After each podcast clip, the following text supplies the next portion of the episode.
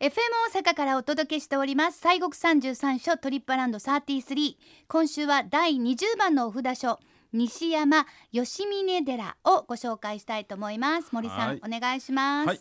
今ね、えー冒頭のメッセージでもありましたけど、はい。吉峰寺さんでございますけれども、うんうん。あのおまあ京都市内にありましてね、はい。えーちょうど西山あーでございますか。そうですそうです。はい、えーちょっと山の中にあるんですけれども、はい。えー吉峰寺さんはですね、えー平安時代にですね比叡山の余川の絵心宗図さんという人がやったんですけどもね、はい。えーこの方に支持しておりましたあー玄山上人っていう方がおられました。うん。はい、でこの方が西山を訪れました時に小さなお堂を建てまして自ら刻んだ千手観音さんを安置して、えーお参りをしたというのがまあ始まりと伝わっております。はい。えーこの地はですね岩が多くて、うん、本当にあのお堂が建てにくいために玄山上人は、まあ、最初悩んでおったそうでございます。もうはい。ほんま山のそう。山ですもんね。山山 ねうんうんうん。はい。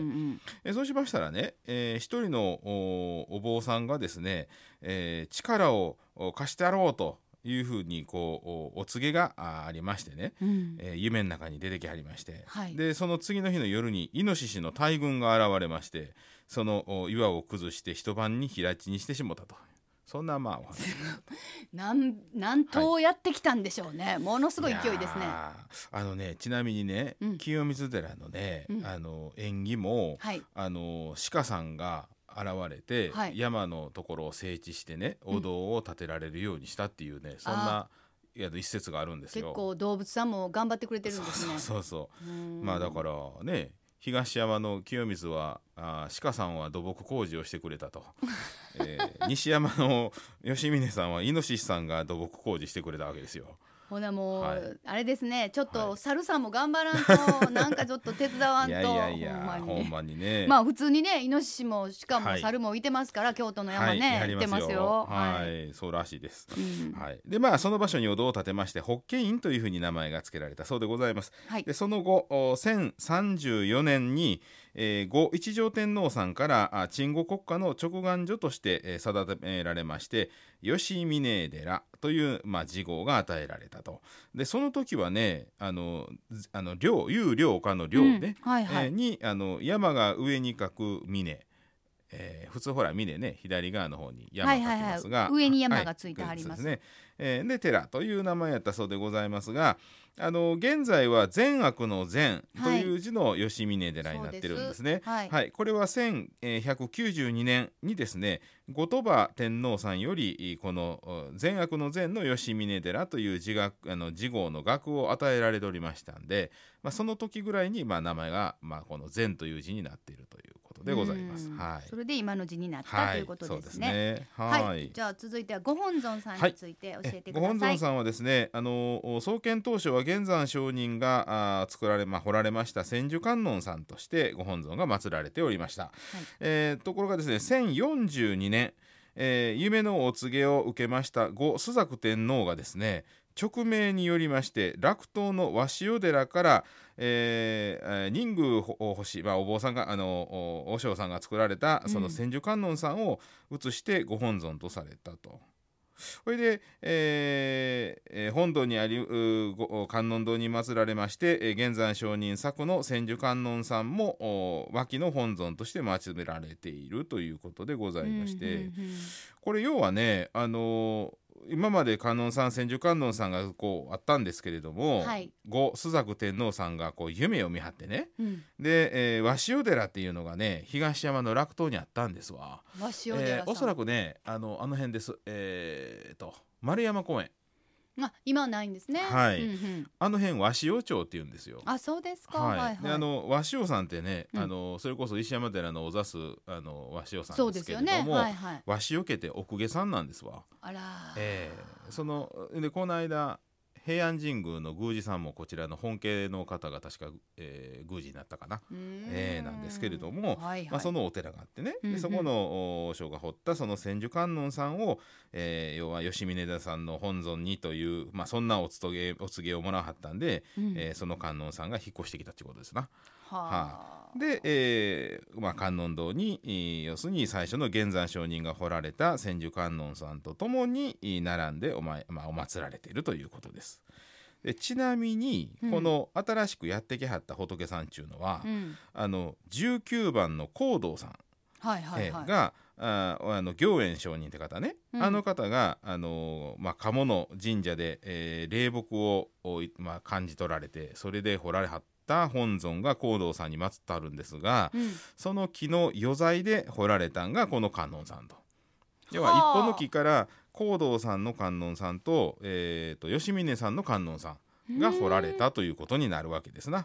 結果的にね。すか、えー。すごいまあれ霊木というか。そうなのよ。ね。そうなのよ。これやこれで掘ろうって思わせられるようなものだって、うん。なんか宿っているいう感じだったよね。そうですね。ね。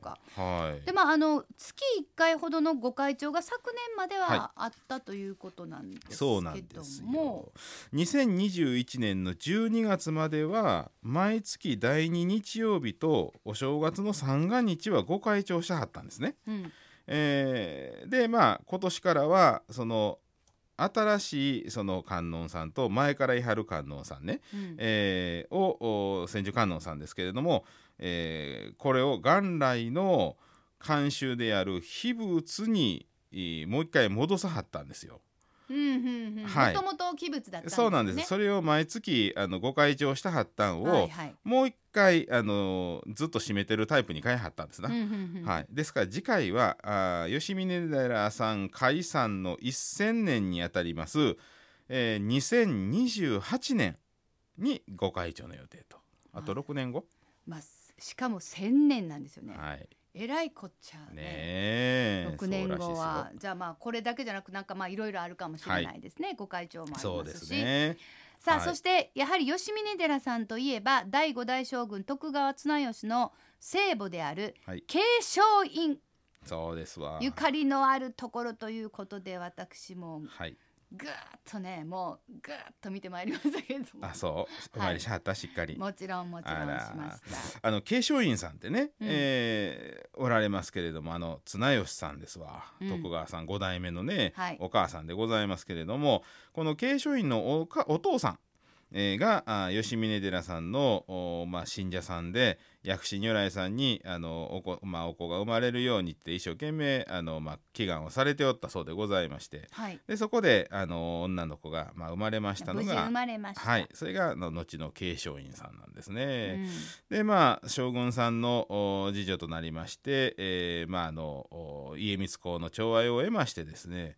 でまああ綱吉さんが生まれるわけなんですよ。ですからまあこの慶祥院さんはあの玉残しへねあの導いたということで、そうです、えーご本山の薬師如来は、あ出世薬師如来というふうに崇められておりまして開運出世の信仰を集めているということでございます。うん。そうなんですよ。だからこのお子さんがねタマさんやったよね。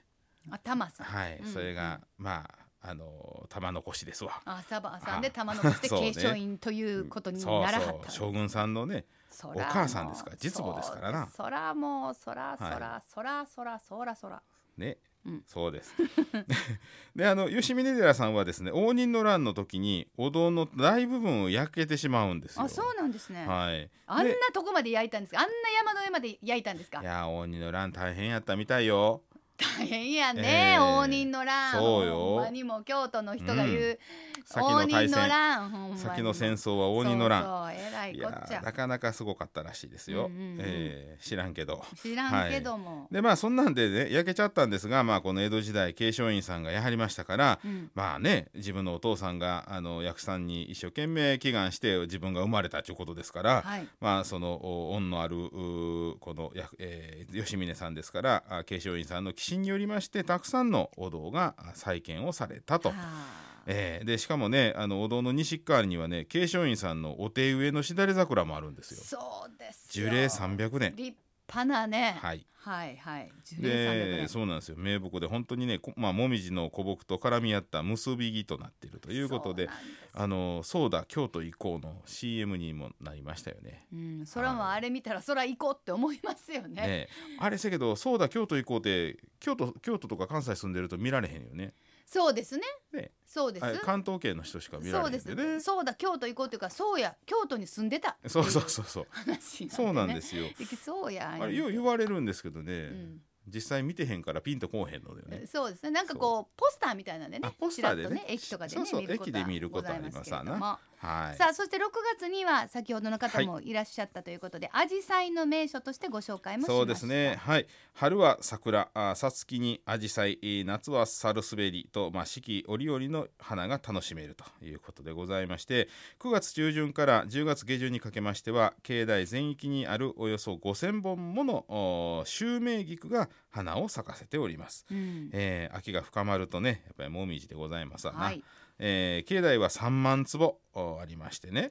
で所有地はね36万坪あってえー。山全体を含めると、あ山全はあ。体そうなんですね。ですからもうあの赤や黄色やらもうまあ見事な金秋の山やってやつですな。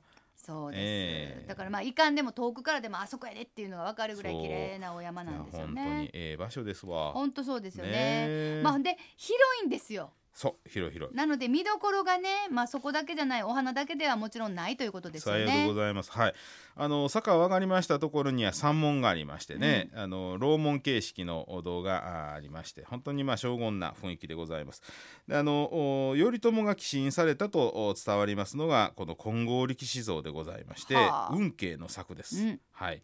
で、えー樹齢600年以上と言われます幽流の幽流の松というね、あのなんかなんていうかな横に長い松が。長いですよね。あれすごいですよね。37メートルですよ。そんなありますか、はあでもまああるでしょ。本当に横にビューンって這そうみたいになってるんですよね。そうなんです。あの、竜が張ってるようなんで、うんうん。我竜というふうなね、うんうん。えーいうようなあのそれでまあ幽竜という名前がついたそうでございますけれどもね、天然記念物ですわ。はあ、そうですなんかね数年前数十年前かななんかちょっと病気になって一部切らはったそうなんですけれどもねそれでもまあ37メートルですから。長いですよ。立すごいことです。立派です。はい、であとまあ腰痛神経痛で、えーお悩みの方は霊言新たかなお釈迦さんもおありましてね、うんそこもお参りいただけましたら。はい、本当もう見どころいっぱい。そうなんです。さあ京都市西京区になりますね第20番20番のお札所西山吉峰寺の入山時間は土日祝日朝8時から平日は朝8時半からいずれも午後5時まで午後4時45分受付終了です。入山料は大人500円高校生300円小中学生は200円です。アクセスは JR 京都線向町駅または阪急京都線東向こう駅から阪急バス66番吉峰寺行きで終点吉峰寺下車歩いて8分。お車の場合は京都縦貫自動車道大原のインターチェンジまたは靴掛インターチェンジからおよそ20分駐車場は150台で500円です。それでは森さん、はい。ご本尊のご神言お願いします、はい、えー、吉峰寺さんは千手観音さんでございます。えーオンバザラタラマキリクソアカでございますので、はい。えー三遍お唱えいたします。オンバザラタラマキリクソアカオンバザラタラマキリクソアカオンバザラタナマキリクソアカありがとうございます。今週は西国三十三所第20番のお札書西山吉峰寺をご紹介しました。